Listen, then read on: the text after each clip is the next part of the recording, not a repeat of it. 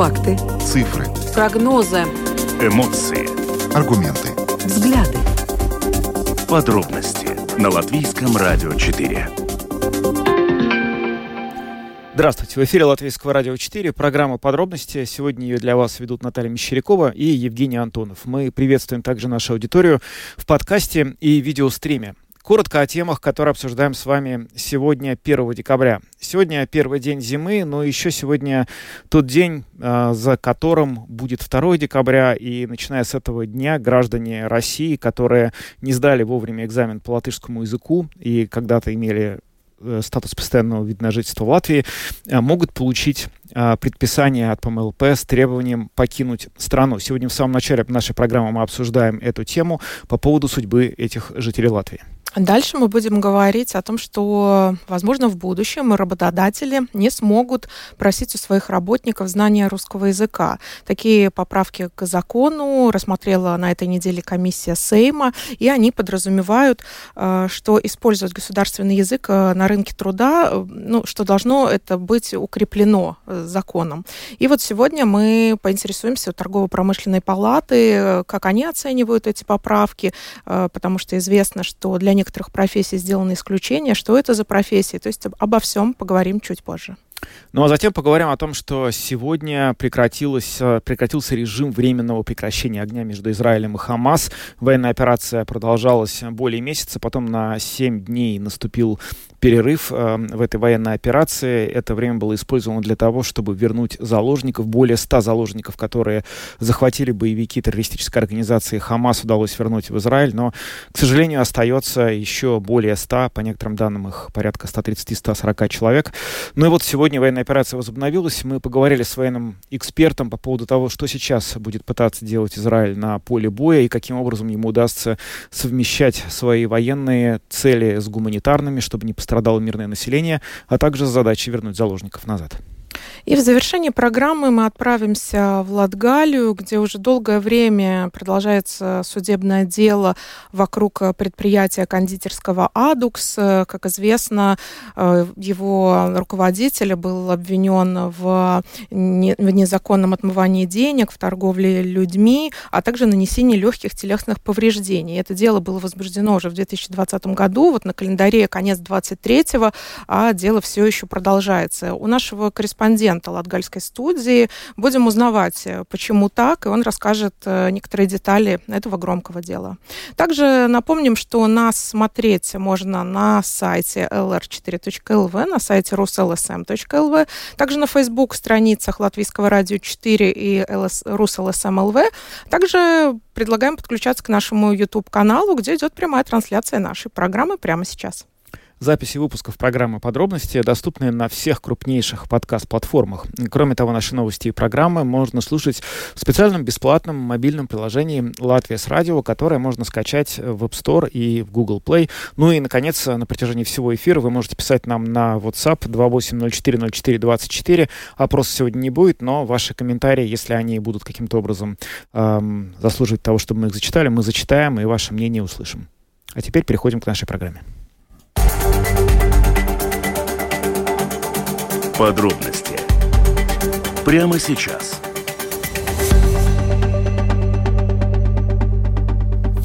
Программа подробности на Латвийском радио 4. И начинаем э, с темы, которая была в центре новостной повестки на протяжении многих месяцев, да, по большому счету почти всего этого года. Судьба э, граждан э, России, которые когда-то были гражданами или не гражданами Латвии, потом взяли гражданство РФ и оформили здесь постоянный вид на жительство.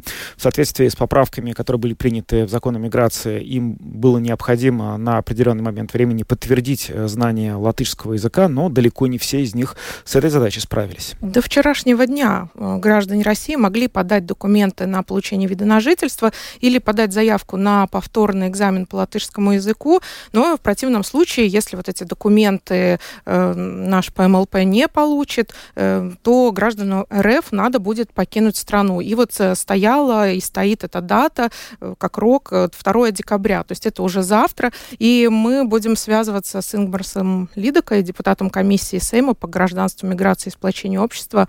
Который с нами сейчас на прямой видеосвязи. Господин Лыдока, здравствуйте. Здравствуйте.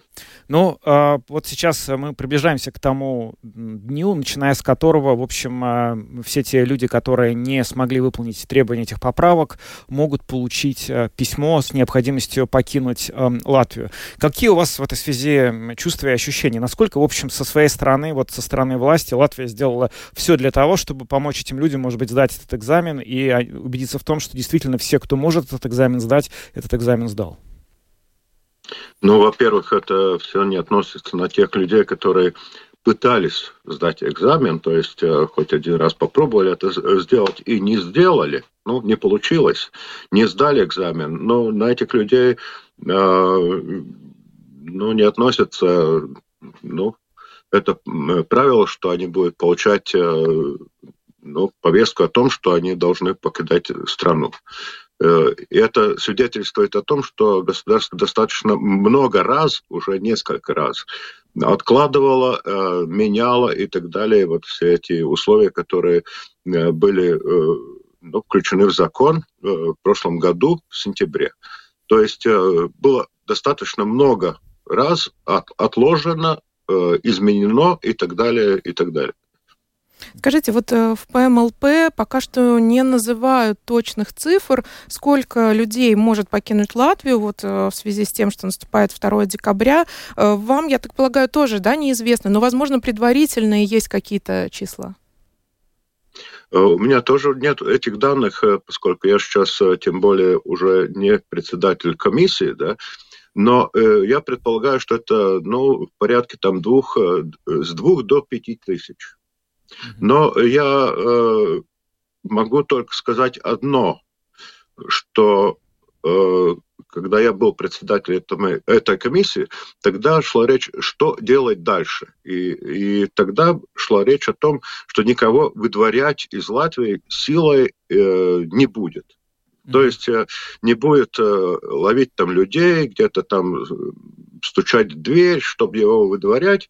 Это просто эти люди, которые сейчас уже не в законе, они уже не получают никакие возможности общения с государством. То есть они не получают пенсию, они не получают э, услуги, э, социальные услуги, они не получают э, э, услуги здравоохранения и так далее. То есть э, этим людям очень сложно жить в Латвии. Это не секрет, что во всей Европе, и не только в Европе, достаточно много людей, которые живут там нелегально.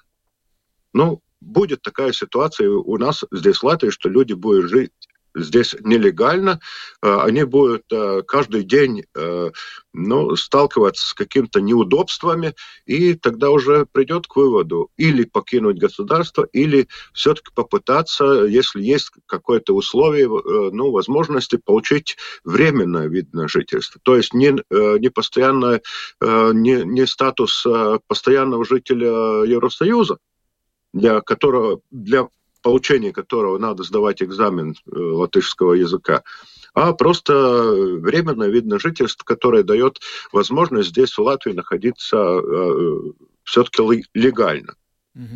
Ну, вот если получается такая картина, что, в принципе, те люди, которые не выполнили требования вот этих э, новых положений закона, и они подпадают под э, вот эту необходимость покинуть, да, они просто переходят, грубо говоря, в статус нелегалов. А есть ли смысл в том, чтобы сейчас отправлять им вот в течение декабря какие-то еще более строгие письма, предписания, или, может быть, имело смысл вообще просто оставить все как есть, потому что они же не могут, как вы сами сказали, получать пенсию, социальные услуги, и в этом смысле, в принципе, для них ничего же не изменится? Но я предполагаю, что все-таки закон есть закон, и порядок э, последовательности каких-то действий, да, он определен законом и, э, ну, все-таки министр кабинет нотайками, да. Mm-hmm. И если не отправить такое письмо, то этот человек может, ну, уже подать в суд, что его не оповещали, что он ничего не знал, но он имеет право ничего не знать, если ему не приходит письмо, которое он получает. И э, потому и надо вот эти письма э, отправлять и э, пытаться с людьми разговаривать. Но не секрет, что может быть, почему нет ну, таких точных цифр, может быть какая-то часть этих людей, которые не обращают внимания на, на на, на, изменение в законе, на э, предыдущее письмо, да, может э, быть, что эти люди уже не в Латвии, они, может быть, к детям поехали в Англию или в Россию. А скажите, пожалуйста, вот известно, что десятки исков э, направлены о поправках к закону об эмиграции, и Конституционный суд начнет их рассматривать в начале января следующего года. Можно ли уже сейчас какие-то действия будет э, предотвращать в жизнь, ну, тоже выдворение, или все-таки нужно обязательно ждать вот этих слушаний? Как, как вот здесь? Как я уже, э, как я уже не первый раз говорю, что выдворять силой никого не будет. Угу. Я в этом э, абсолютно убежден. Просто у людей будет э, сложнее здесь в Латвии жить. И, и если, конечно, э, Конституционный суд решит, что эти изменения в законе прошлого года были ну, не соответствующие законам, или Конституции Латвии. Но это уже тогда они будут решать, э, как э, возмездить, э, ну, как какое, какое, ну, скажем так, какой должны будут получать, ну, компенсации вот эти люди, которые, может быть, уже уехали, может быть, э, не получили какие-то э, услуги государства, но это не мне решать. Ну, а если вот теоретически представим, что человек, который подпал под эти требования, никуда не уехал, 9 января, значит, происходит э, слушание в суде, в середине февраля, как ожидается, будет вердикт суда, и вот, предположим, этот вердикт оценивает закон негативно и говорит, что, значит, его не надо было принимать. Люди, которые подпали под, под его требования, автоматически возвращают себе статус ПМЖ, который у них отобрали, или нет?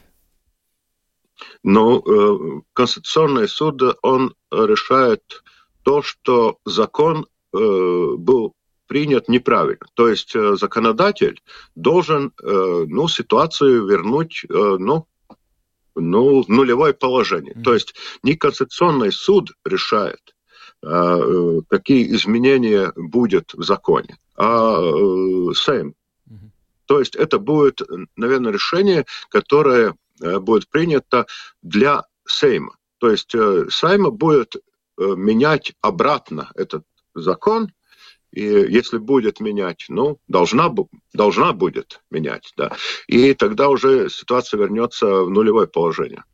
Спасибо. Это был э, Ингмар Слидека, депутат комиссии Сейма по гражданству, миграции и сплочению общества. Мы обсуждали э, закон о миграции, как он влияет на граждан России, которые были гражданами или не гражданами Латвии, которые должны были до конца ноября подтвердить, что они подали документы на оформление нового ВНЖ, если не сдавали экзамен на латышский язык. Спасибо вам. Ну что ж, э, такая вот ситуация. В ближайшее время, может быть, одну-две недели мы узнаем цифры, мы узнаем, сколько человек... Да-да-да, потому что служба миграции как раз-таки обещала в течение двух недель обобщить эти данные и вот представить mm-hmm. это точное количество людей, которых э, коснутся вот эти все поправки. Так что да, в ближайшие недели мы действительно ну, Я напомню только, о каком порядке цифр может идти речь. В сентябре глава по МЛП Майра Роза сообщала, что ее управление разослало более 3200 200-3255 э, разных писем э, проживающим в Латвии российским гражданам, что в связи с требованиями закона о миграции они должны покинуть страну или попытаться получить временный вид на жительство э, на каких-то других основаниях. То есть это 3200 человек. Об этой цифре мы сейчас говорим. Она, вероятно, не может быть больше, но может быть немного меньше, если люди за это время как-то смогли подтвердить свой новый статус. Ну вот мы говорим, да, что до вчерашнего дня должны были подтвердить, прислать какие-то документы, но управлении тоже предупреждают, что если кто-то отправил эти документы по почте, то еще 8 дней будут ждать. То есть вдруг кто-то отправил, начинает волноваться, что вот не успело прийти письмо, ну то есть э, почтовое отправление еще 8 дней будут ждать, и потом уже следующий этап там в погранохрану обращаться, чтобы смотреть, выезжал человек, нет. Там говорится, что с каждым человеком будет вестись индивидуальная работа, будут проверки тоже долго идти. То есть все еще ну, не так быстро будет. Да, но самое главное отправить за этот, до этого дня X. Если эти документы ушли вовремя, то, в общем, они будут рассмотрены. Ну что ж, будем следить за этой темой, а пока переходим к нашей следующей. Самые важные темы дня. Подробности –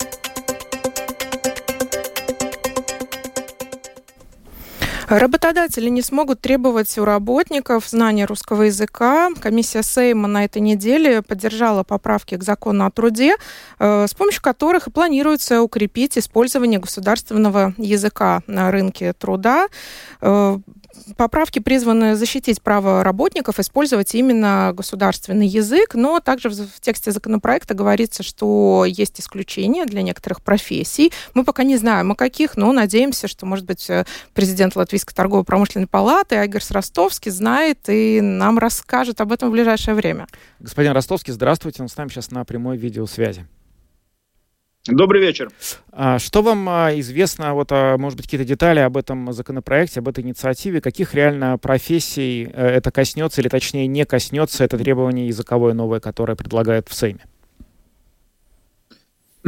Ну, я думаю, во-первых, надо понять, что все эти активности, которые так немножко эскалируются насчет э, а насчет э, языковых проблем и ну, над, над тем, что вы обсуждали э, в предыдущем сезоне, это потому, что Россия напала на Украину. Это, это все из-за из из войны, да.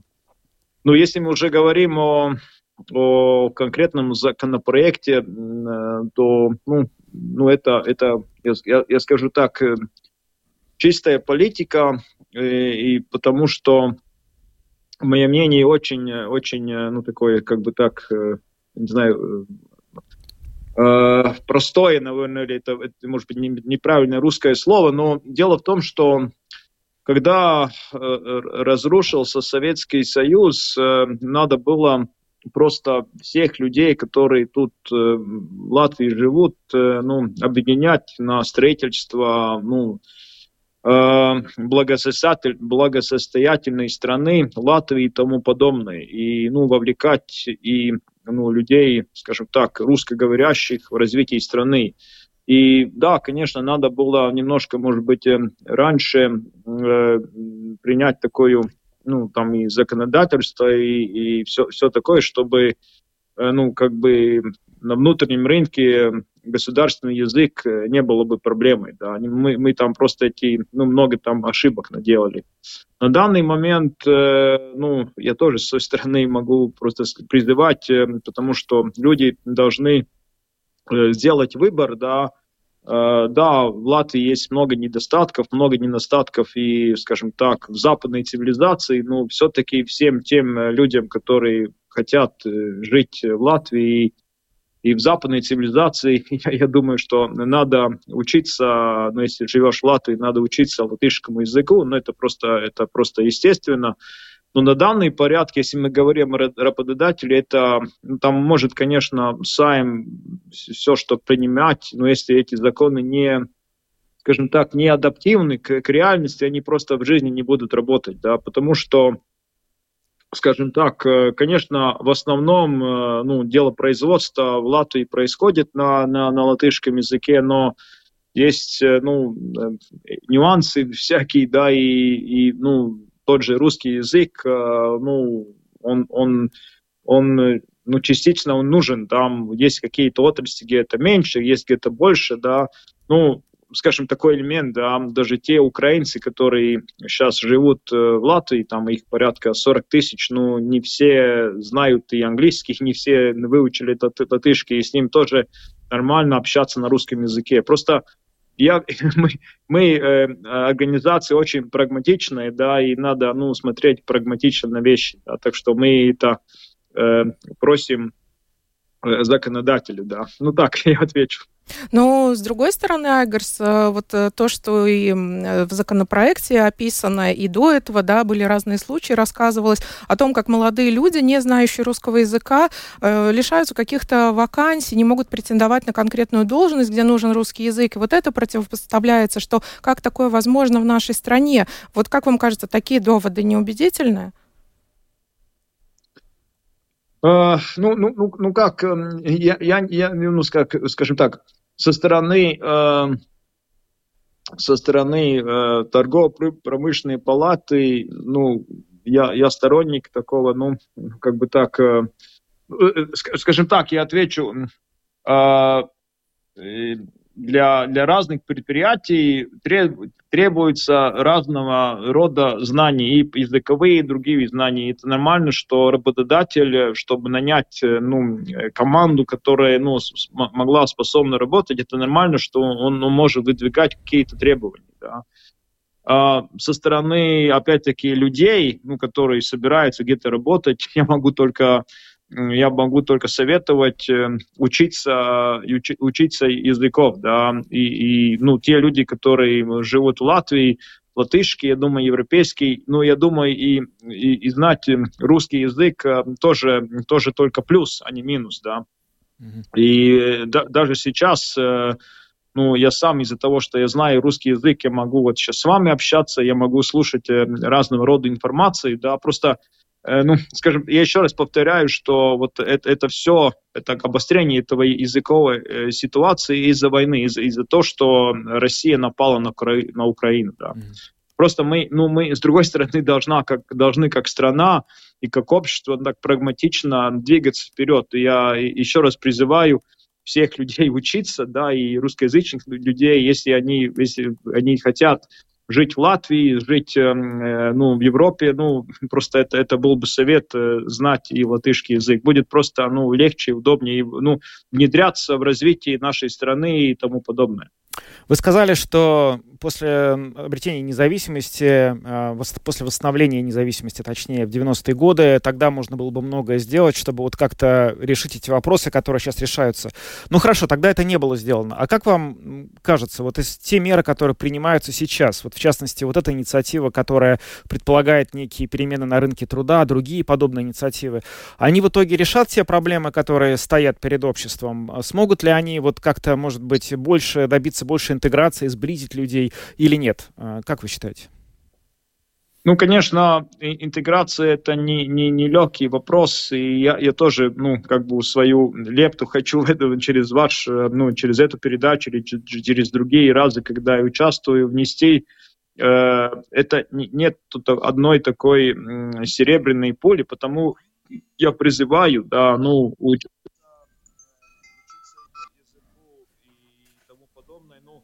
Тут не будет такое, что одно решение... А, господин Ростовский, вы пропали почему-то. У вас точно хорошая связь? Да. А, я кто-то слышу... звонит. Вам кто-то фоне. звонит? Мне звонок заходил, сейчас я его отключил. Спасибо. Надеюсь, сейчас да. будет лучше. Просто э, интеграция не, не, не легкая штука, да, и тут нет одной э, серебряной пули, потому я и прошу, э, прошу, очень прошу русскоязычных людей, которые хотят жить в Латвии, учиться языку и тому подобное, и э, внедряться в общество, развивать страну и тому подобное. И заодно я обращаюсь к, к политикам, э, к, к тем, которые делают законы, ну их да, мы, мы должны в это двигаться, но не надо и, ну, их делать такими, ну, скажем так, слишком агрессивными, да, потому что если они слишком агрессивны, то они могут, ну, опять э, минус какой-то дать, да. Mm-hmm. Я за то, чтобы образование, образование, э, ну, начали мы, э, скажем так, переходили на латышский язык, потому что я знаю, я езжу по школам, есть проблематика, что многие молодые люди не знают латышский язык, и это, конечно, то, что у нас есть какая-то, ну, проблема, ну, как бы так, двух, э, двух общин в стране, это есть проблематика, да, ну, и, ну так, так что я предлагаю двигаться всем в, в, одном направлении, но, но это делать так, э, э, ну, адекватно, скажем так, прагматично, да, и, ну, не, не стараться над, над этим сториться, да, потому что такая, ну, очень такая э, силовая давление на кого это не, не, не тоже не принесет э, положительные результаты, да. Ну, вот скажите... Но, но, с другой стороны, да, да, да, надо, надо двигаться. Да, Но если сторону. вернуться ну, вот к конкретному чтобы... законопроекту, может быть, если мы можем как-то детально немножко про него поговорить, точнее, не детально, а более э, точно. Вот какие сферы, на ваш взгляд, могут пострадать э, больше всего от принятия вот этих поправок? Не, ну, не, ну, я думаю, что я, я думаю, что могут пострадать э, ну все сферы, где ну русский язык может быть затребован, не знаю, та же торговля, скажем, да. Но я, я, я еще раз говорю, что э, это немножко политический такой элемент, ну потому что если принимается закон, и он в жизни ну, э, не, не работает, то просто ну, жизнь будет э, двигаться своим образом. Да? Ну, потому что, ну, скажем так, если мы сравниваем, э, да, введение, скажем, в образовании латышского языка, языка я который тоже, ну, я за это, да, ну, это, это административный элемент, просто, ну, поскольку школа финансируется с госбюджета, это просто принимается закон, и все переходят там на латышский язык. Там тоже могут быть нюансы, там внутри школы какие-то, это самые. Вы поймите, чтобы там какие-то службы, я не знаю, там э, следили за, за, за всем э, то, что происходит, там, не знаю, в магазинах, в каких-то торговых компаниях, ну, это, это, это нереально просто, да. Э, это, это нереально, да. Ну, а, ну какие-то неудобства это, это, это создаст, потому что, ну, ну, поймите, если есть у компании, у которой, ну, скажем, она там, не знаю, занимается тем же бизнесом с той же Украины или какие-то есть связи, да, ну, ну если им нужен работник, э, который знает русский язык, но он может э, когда работник приходит на работу, он может, не знаю, там попросить написать анкету, какие языки вы знаете. Но он что-то напишет. Ну, он потом рабо- э, работодатель кого-то примет на работу, кого-то не примет на работу. Потому что люди адап- адаптируются. Ну, это, это просто, поймите, э, люди, которые, э, которые, ну, которые предприниматели, они живут на реальном рынке, они должны выжить, да, и если на них опять накладывать какие-то неадекватные вещи, ну, это им просто тяжелее станет, и все. Спасибо вам большое. Агар Ростовский, президент Латвийской торгово-промышленной палаты, был с нами на прямой связи. Спасибо вам. Хорошего вечера.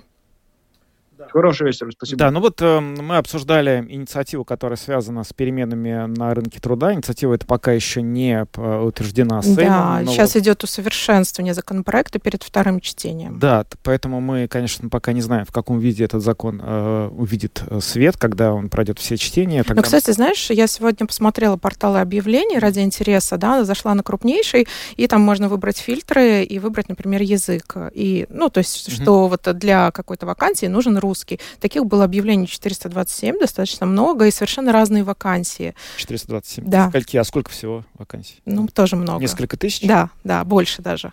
Ага, десятки тысяч. Да. Ну, то есть э, все равно какой-то получается там ощутимый процент. Да, но вот все равно есть это количество. И меня удивило, что не только вот э, сфера торговли представлена, да, конечно, были консультанты, но была вакансия коммерческого директора, какое-то предприятие, даже технического специалиста. Разные вот mm-hmm. сферы, в разных сферах требуется именно русский. Да. Ну, мы будем следить обязательно за судьбой этого законопроекта и поговорим о нем, когда он будет утвержден, в том виде, в котором он будет утвержден. Мы это обсудим, а пока переходим к следующей теме. Латвийское радио 4. Подробности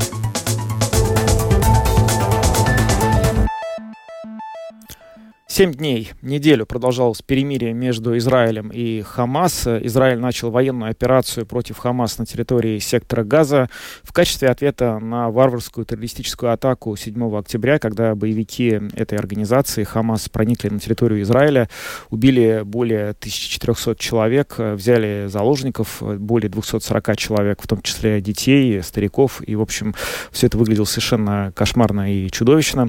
В общем, операция Израиля длилась длилась довольно несколько недель на северной части сектора Газа. Она привела к тому, что там э, были практически уничтожены все позиции Хамас. Но вот после этого началось перемирие, во время которого э, так э, удалось вернуть довольно большое количество заложников. Более 100 человек было возвращено в Израиль, и было отпущено некоторое количество заложников не, вне рамок, в рамок этой сделки, которые направились э, в такие страны, как Таиланд, Филиппины и другие. Что, собственно говоря, произошло? Почему это перемирие завершилось. Что теперь Израиль будет делать дальше? Как вообще можно оценивать происходящее сейчас между Израилем и Хамас? И какова будет судьба дальнейшая мирных жителей сектора Газа? Об этом сегодня мы поговорили с военным экспертом из Израиля, автором телеграм-канала «Война, «Война с Ордой» Сергеем Ауслендером. Удалось освободить 106 э, человек, из них 81 – это израильтяне а, а остальные это иностранные рабочие, ну там тайландцы и филиппинцы в основном. А происходило это на условиях одного израильтянина за трех палестинских заключенных, ну, плюс прекращение огня, соответственно, поставки гуманитарной помощи. Иностранцев, вот тех же тайцев и филиппинцев освобождали как бы вне сделки. То есть они, и это просто со стороны Хамаса был такой вот подарок, как бы, но это на самом деле не подарок, это Иран, который сейчас активно пробивается в Юго-Восточную Азию, ему там нужны плацдармы, и вот он там договорился с Хамасом, чтобы тот отпустил тайцев и филиппинцев, а Иран за это получит там в этих странах, видимо, какие-то преференции. Вот так это выглядит.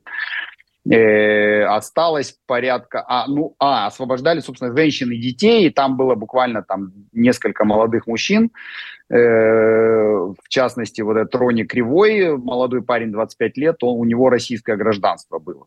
Вот, он вообще родился в Израиле, говорит на иврите, но вот у него был российский паспорт. И Хамас это объяснил таким жестом, так сказать, доброй воли в адрес э, российского президента Путина за его такое живое участие в решении палестинской проблемы. На самом деле все чушь собачья, потому что все это происходило в рамках катарской сделки, и заложников меняли на палестинских заключенных. Надо обязательно оговорить момент, что у них заложники, у нас заключенные, осужденные судом, с адвокатами, там, со всеми пирогами, да, за преступления в сфере безопасности, в частности, за нападение на израильтян, за попытки убийства. Там самое главное обвинение, основное, это покушение на убийство. Вот. Э, в Газе остаются по-прежнему, вот я уже сказал, 140 человек из них минимум четверо детей, в том числе вот этот десятимесячный Кфир и его четырехлетний брат Ариэль, вот рыжики так называемые наши знаменитые. Семья Бибас э, накануне Хамас опубликовал видео с их отцом, который там плакал и рассказывал о том, что его семья погибла. Мы это воспринимаем как часть психологической войны. Это было сделано как раз под вечер вчерашнего дня с тем, чтобы вот, ну, надавить, так сказать, на больное место и чтобы Израиль согласился еще на одно продолжение на еще один день прекращения огня. Хамасу как воздух нужно именно прекращение огня, не эти палестинские заключенные, плевать они на них хотели 10 раз, а вот именно прекращение огня, передышка, пауза и затягивание ее с целью ее превратить в постоянную. Такая у них была стратегия, но вот в Израиле в конце концов поняли, что в эту игру играть можно очень долго с учетом количества заложников, и сегодня возобновили боевые действия. И если вдруг окажется, да, что можно похитить 200 женщин и детей, а потом менять их на любое количество заключенных, выкручивать руки и требовать любые там преференции, то это будет означать не просто такой слом парадигмы, да, о том, что раньше там они пытались похищать солдат, их менять на заключенных, вот это вот все. Нет, это будет означать, что израильтяне больше никогда не будут чувствовать себя в безопасности нигде, вообще по всему свету в принципе. И поэтому сейчас вот такая задача поставлена, Хамас должен быть уничтожен и в качестве акта возмездия за 7 октября, и в качестве ликвидации угрозы вот такой постоянной у нашей границы, и в качестве месседжа всем остальным по периметру, вот что будет с тем, кто поднимет на нас руку. Что мы знаем о том, как теперь ситуация будет развиваться дальше? Очень много в разных западных СМИ утечек по поводу перспектив этой операции. Как из Израиля это видится? Что теперь будет происходить? Ну, э, из Израиля это видится следующим образом. Армия наносит сейчас удары по Хан-Юнесу, это город на юге сектора. То есть очевидно, что, по всей видимости, сейчас армия будет добивать остатки Хамаса на севере сектора и пойдет на юг через центр газа, вот туда на юг пойдет. Какие там будут тактические хитрости применяться, мы не знаем. Это знает только армейское командование, и это, в общем, логично. В предыдущем этапе наземной кампании он показал, что Э, Цахал обладает колоссальным превосходством над противником, да, сопротивление Хамаса в восточной части северной половины анклава было буквально раздавлено вот этой мощью армии.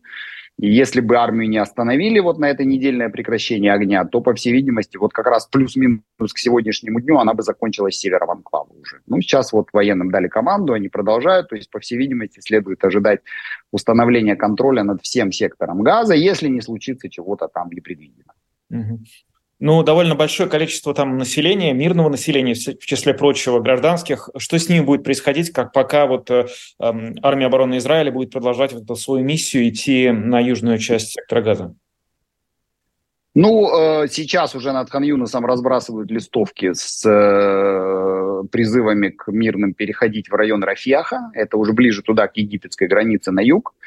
И, все, и, и там на сайте армии, и вообще в разных там медиа, и э, везде-везде распространяется такая интерактивная карта, где э, газа поделена на такие сектора пронумерованные, и армия будет указывать, что вот в этом секторе опасно, а в этом относительно безопасно, чтобы люди могли видеть и перемещаться там туда-сюда. Ну вот, конечно, это проблема, потому что там много людей, много мирных. Мирные мы берем в кавычки, потому что, как выясняется из запросов э, вернувшихся заложников, э, очень многие из них содержались вот этими мирными, значит, палестинцами, которые там над ними издевались и пытали их не считая того факта, что мирные, опять же, в кавычках, принимали участие в нападении, да, в этих зверствах и бесчинствах 7 октября. Поэтому, э, ну, в любом случае, Израиль старается придерживаться гуманитарных норм, и поэтому буд, будут стараться минимизировать ущерб гражданскому населению. То никто не воюет так, как израильская армия. Никогда никто так не воевал. И ни в каких вообще войнах и конфликтах такого не было. Но у нас вот своя ситуация, своя как бы парадигма, своя философия. Поэтому мы стараемся минимизировать. Ну, много говорят о том, что вот, собственно, организаторы, э, лидеры военного крыла Хамас, которые находятся в секторе Газа, они из северной части сейчас как раз переместились в южную, что не позволило их уничтожить во время первой фазы операции. Но они же так могут бесконечно бегать, в общем-то. Как э, Израиль планирует, армия обороны Израиля планирует завершить это все? Ну, бесконечно бегать не получится. Газы это там не, не, не джунгли, да, Южной Америки, где можно бесконечно бегать. Это территория относительно небольшая какое-то время они побегают. Я полагаю, что на юг они переместились еще до начала операции, понимая, откуда она начнется, примерно как армия будет действовать, плюс-минус, да. Вот там концентрация войск, например, израильских указывала на то, что все начнется с севера. Поэтому, ну, это и логично, в общем, выглядит, там, поступательно двигаться с севера на юг, поэтому э, вполне возможно они на юге, их Есенвар выходил на связь, там какие-то интервью давал, кстати, сказал, что 7 октября это только генеральная репетиция, чем, в общем, подтвердил, да, э, все, все, все, что там происходило, поэтому их будут искать, задача их либо уничтожить, либо захватить, и дальше их будут судить, там будет такой открытый показательный процесс, ну, посмотрим, там, как над Эйхманом был в свое время примерно, но это отдельная история, до этого еще надо дожить. Не исключается и варианты такие не очень хорошие, в том смысле, что им удастся уйти на Синай через туннели вот под э, коридором Филадельфии, это участок границы Газа и Египта и тогда их будет проблематично найти. Но их будут искать в любом случае. При любом раскладе их будут искать до пленения или ликвидации.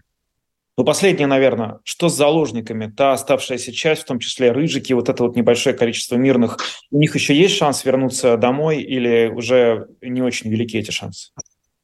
Я не хочу оценивать их шансы, это очень болезненная тема для нас, э, совершенно трагическая. Я знаю только, что параллельно идут переговоры. Катар, Египет, Штаты, Израиль, Хамас э, пытаются все договориться, чтобы заложников вернули, но Израиль четко обозначил, что Хамас не выполнил условия э, сделки, 10 за каждый день перемирия. Сегодня они предлагали 7 заложников и три тела погибших заложников. Вот. Э, Израиль сказал, что это нарушение условий соглашения, помимо нарушения условий прекращения огня, кстати. И э, в целом пока эти две задачи, уничтожение Хамаса и э, возвращение заложников, они как бы осуществляются параллельно, да, так, чтобы они друг другу не противоречили, друг другу не мешали, усилия предпринимаются, там задействованы различные совершенно структуры, силы и так далее. У военных тоже задача искать заложников. Вот еще раз говорю, шансы я оценивать не хочу. Это очень такая, ну как бы э, болезненная, как я уже сказал, тема. Так что посмотрим. Вот у Хамаса сейчас есть шанс.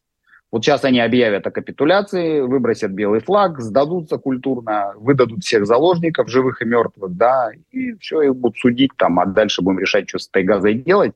Но этот вариант, он, конечно, абсолютно из области фантастики. Если такое случится, то я не знаю, там съем какую-нибудь шляпу свою, например. Такого точно быть не может. Плюс есть берутский вариант, это когда они отдают заложников, а им позволяют за это эвакуироваться. Синвару, Дефу и вот как бы такой верхушке как бы Хамаса, там полевых командиров позволят куда-нибудь эвакуироваться. Куда это их проблемы, там куда хотите плывите, там хоть на необитаемый остров, потом с вами разберемся. Главное людей спасти. Сергей Аусландер, военный эксперт, автор телеграм-канала «Война с Ордой», рассказал нам о том, что происходит в Израиле, где сегодня возобновлена военная операция в секторе Газа после того, как, собственно говоря, перемирие с Хамас недельное, во время которого спасали заложников, оно было сегодня прервано. Ну вот да, ты правильно сказал, недельное перемирие, но сначала изначально же было 4 дня, да, удалось mm-hmm. продлить его, это все результат работы посредников, и Катар, и Египет, и вот э, тоже была информация о том, что хотели еще вернуть эту паузу. Вот даже сегодня какие-то попытки предпринимались, но пока безуспешно. И о том, что возобновились боевые действия в секторе Газа, глубоко сожалеет и генеральный секретарь ООН Антонио Гутерриш. Он в Твиттере написал следующее. «Я все еще надеюсь, что удастся продлить установленную паузу. Возобновление боевых действий лишь показывает, насколько важно обеспечить настоящее прекращение огня». Да, и с этими словами, конечно, невозможно не согласиться. Оно представляет собой эти слова очень правильный идеологический призыв, но э, даже когда, вот, собственно, вот ты сейчас правильно упомянул, сначала это было 4 дня, потом они ежедневно этот режим, э, собственно, продлевали за счет того, что договаривались об обмене все новых и новых заложников. И я видел, что по мере того, как это происходит, те, кто, собственно говоря, интересуется вообще, что будет дальше, задавали вопросы, а сколько можно держать э, армию в таком состоянии, в подвешенном, когда она не воюет, она находится, неизвестно, сколько это продлится. И э, самое-то главное, что, ну, э, той точкой, которая, линии, которая проведена, и под ней уже сейчас идет запись, да, она стоит в том, что Хамас после того, что произошло 7 октября, должен быть уничтожен. То есть никакого другого варианта для Израиля в этой ситуации больше нет. Вот э, Сергей Усландер в конце своего интервью рассказал, как ему видится возможности для Хамас все это закончить, просто отдать заложников, и тогда, возможно, даже э, эта верхушка Хамас могла бы уехать, но Хамас, очевидно, будет продолжать э, прикрываться гражданскими, прикрываться заложниками и, в общем, э, стараться стараться таким образом продлить свое существование в секторе газа. Западные СМИ, кстати, написали накануне, что Соединенные Штаты потребовали от Катара, после того, как все в газе закончится, завершится военная операция, просто полностью остановить э, работу там политического сектора Хамас, то есть просто прекратить работу этого политического штаба в Катаре, который там сейчас находится. Так что такая ситуация. Но, к сожалению, надо сказать, что мы будем следить за этой ситуацией. То есть все, все опять возобновилось. Да, будем следить и э, обязательно сообщать вам о самых главных этапах развития этого конфликта. А пока переходим к нашей последней теме на сегодня. Самые актуальные темы дня. Подробности Отправляемся прямо сейчас в Латгалию. Будем говорить о громком судебном процессе, а именно о кондитерском предприятии «Адукс». Уже в 2020 году стало известно, что там а, нарушаются э, различные принятые нормы, и происходит торговля людьми, отмывание денег. Также были нанесены легкие телесные повреждения работникам. То есть все это всплыло в 2020 году. Ну вот э, у нас э, конец 23-го, и до сих пор громкий судебный процесс продолжается. И вот э, хотелось бы узнать, почему так долго, больше 13 слушаний в Даугавпилсе. Да, что там сейчас вообще происходит? Да, что, что происходит? были какие-то заседания буквально на этой неделе. С нами сейчас на прямой телефонной связи корреспондент Латгальской студии Латвийского радио Сергей Кузнецов. Привет. Да, коллег, приветствую. Ну, ждем от тебя деталей, подробностей. Какая там ситуация с э, этим э, судом? Ну, действительно, осенью 2020 года э, вышли пресс-релизы от государственной полиции о громком задержании э, на компании «Адукс», это завод по производству печенья, кондитерских изделий э, в Ливанах.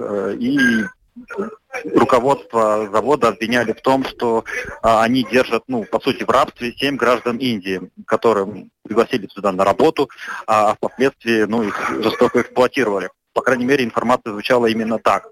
А, вот в феврале 22 года э, началось, прошло первое судебное заседание, вот в феврале следующее уже будет как два года. За это время было, ну, в общей сложности, да, около уже 20, наверное, заседаний, и на этой неделе прошли очередные два. Но и в процессе этих слушаний там всплывали интересные подробности, что ну, как бы это сейчас так э, не звучало, ну, не все так однозначно. Потому что, по крайней мере, с показаний, э, в первую очередь, э, те показания, которые давали сотрудники э, компании «Адукс», которые работали в то время, а дело касается ну, периода 2019 по 2020 год, в этот период, когда граждане Индии работали на этом заводе и а, имеется в виду за этот период их ну, эксплуатировали. Ну, так вот, э, по крайней мере, сотрудники компании, скажем так, местных жителей, которые кто-то работает сейчас, кто-то а, кто-то работал именно в этот период, а, они сообщали, что ну, никаких подобных, э, скажем так, актов эксплуатации не происходило, они свободно передвигались, пользовались мобильными телефонами, и каких-либо там ограничениями, ну, их там ничего не принуждали. То есть они работали тот же, то же количество смен, тот же объем часов, э, что и, скажем так, э, местные сотрудники.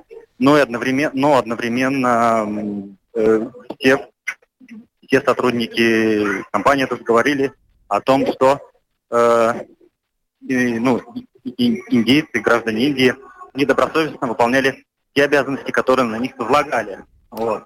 И даже а... портили оборудование, потому что я читала, что да, компания да, и... не согласна со всеми обвинениями, говорит, что да, это чуть ли не они пострадавшие. То есть до сих пор, наверное, я думаю, эти заседания так долго длятся, потому что всплывают новые факты, да, одни говорят одно, другие другое. И вот компания, ну, не согласна с этими обвинениями. Да, это тоже, да, что было и умышленно порча оборудования, и также показания полицейских, которые участвовали в обысках, тоже очень звучат странно и как-то интересно. К примеру, на одном из слушаний э, говорилось, что, к примеру, с утра из подразделения Омега ворвалась дом, ну, в данном случае вот я забазукался, владельца компании Адукс, там провела обыск, выломав все двери, хотя в то же время домработница предлагала им ну, добровольно открыть, так как у нее были на руках ключи, а потом каким-то как минимум через час пришли, ну, скажем уже такие а, основная группа, которая проводила еще обыск. При этом э, в течение этого часа ну, ни, никакого не было, условно говоря, охраны, оцепления.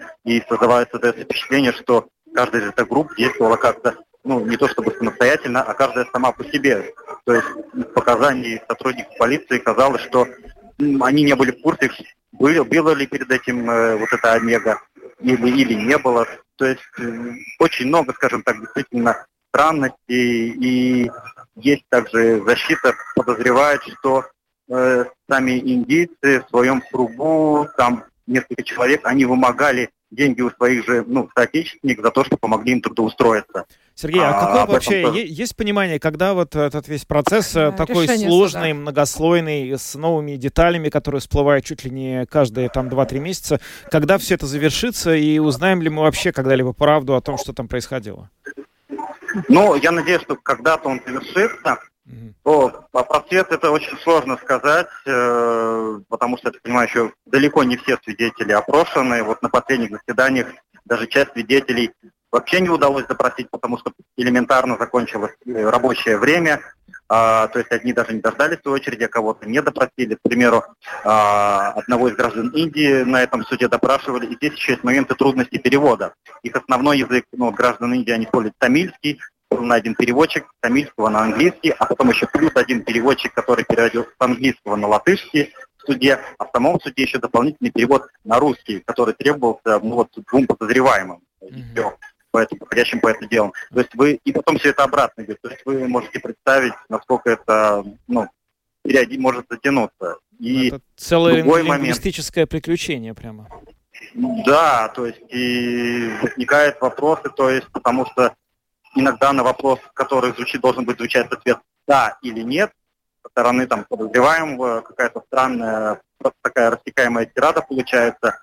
И здесь уже вопрос, насколько вот этот перевод получается точен, опять же. Поэтому очень-очень-очень много, я думаю, еще времени потребуется, чтобы и много прийти заседаний. к окончательной да. истине. Да, ну что ж, э, это, конечно, впечатляет масштаб э, и сложность проблемы, которая стоит. Сергей Кузнецов, корреспондент Латгальской студии Латвийского радио, был с нами на прямой телефонной связи. Спасибо тебе, Сергей, за то, что подключился к нам сегодня. Пострадавшими признано... Да, всего хорошего, да признано семь э, жителей Индии, угу. и вот получается, пострадавшие уже признаны, они уже давно отправлены домой, еще там в 2020 году, а, а все дело, да.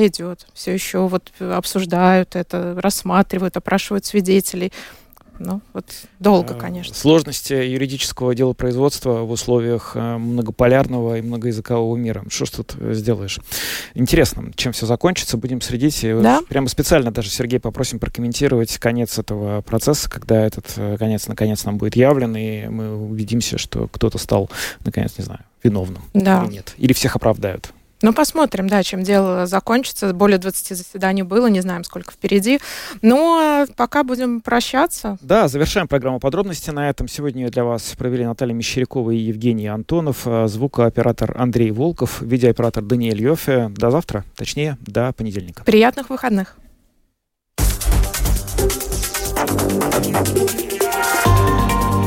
Латвийское радио 4. Подробности по будням.